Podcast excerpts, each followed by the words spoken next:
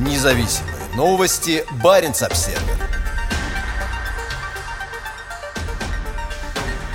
Российская возобновляемая энергетика скоро останется без иностранных партнеров. Финская энергетическая компания Fortum уходит из России. То же самое вскоре может произойти с Enel и другими западными производителями электроэнергии. Помимо ранее объявленной приостановки инвестиций и финансирования наших российских дочерних компаний, мы решили осуществить контролируемый выход с российского рынка, сообщил в опубликованном в начале мая промежуточном отчете президент и главный исполнительный директор Fortum Маркус Раурама. После этого компания начала продажу российских активов и объявила о прекращении использования бренда Fortum в стране. По данным газеты «Коммерсант», активы Fortum должны быть проданы до 1 июля этого года. Среди претендентов Интеррао, Суэк и компании, аффилированные с «Газпромом». Fortum пришла на российский рынок в 2008 году и за это время превратилась в одного из самых успешных производителей энергии в России. Сегодня ей принадлежат 7 тепловых электростанций. Помимо них есть еще ТЭЦ, находящаяся в ведении дочерней компании Юнипер. В ведении Фортум также находятся ветропарк и три солнечных электростанции. Ей также принадлежит 29% акций компании ТГК-1, эксплуатирующей ряд гидроэлектростанций на северо-западе России, в том числе в Мурманской области и Карелии. Основным приоритетом для Фортум в России в последние годы был сектор возобновляемой энергетики. На начало 2022 года общая мощность принадлежащих компании активов в этой области составляла 1 1,2 гигаватт. Кроме того, в работе у нее были проекты еще на 1,9 гигаватт. Как сообщает компания, благодаря этому она стала крупнейшим игроком на российском рынке возобновляемой энергетики. Будут ли российские покупатели активов Fortum проявлять аналогичный интерес к зеленой генерации, остается неясным. Fortum не единственный западный инвестор в российскую возобновляемую энергетику, уходящий из России. Одной из компаний, которые, вероятно, покинут страну, является Enel. Ее генеральный директор Франческо Старачи заявил, что итальянская компания прекратит свою деятельность в России в течение нескольких месяцев. Мы видим рост возобновляемой энергетики в России, но в нынешних обстоятельствах я считаю это неприемлемым и невозможным. Так что, думаю, нам, к сожалению, придется свернуться, рассказал он агентству Bloomberg. Пока не ясно, будет ли уход итальянской компании из России полным или частичным. По состоянию на середину июня на сайтах компании и ее российской дочки не было никакой информации о планах. Полный выход будет означать, что новый ветроэнергетический проект компании на Кольском полуострове перейдет к российскому оператору. Кольская ВЭС, которая предположительно должна войти в строй до конца 2022 года, станет одной из крупнейших в России и первой в российской Арктике. Она расположена на продуваемом всеми ветрами участке к северо-востоку от Мурманска и будет способна производить до 750 гигаватт-час электроэнергии в год.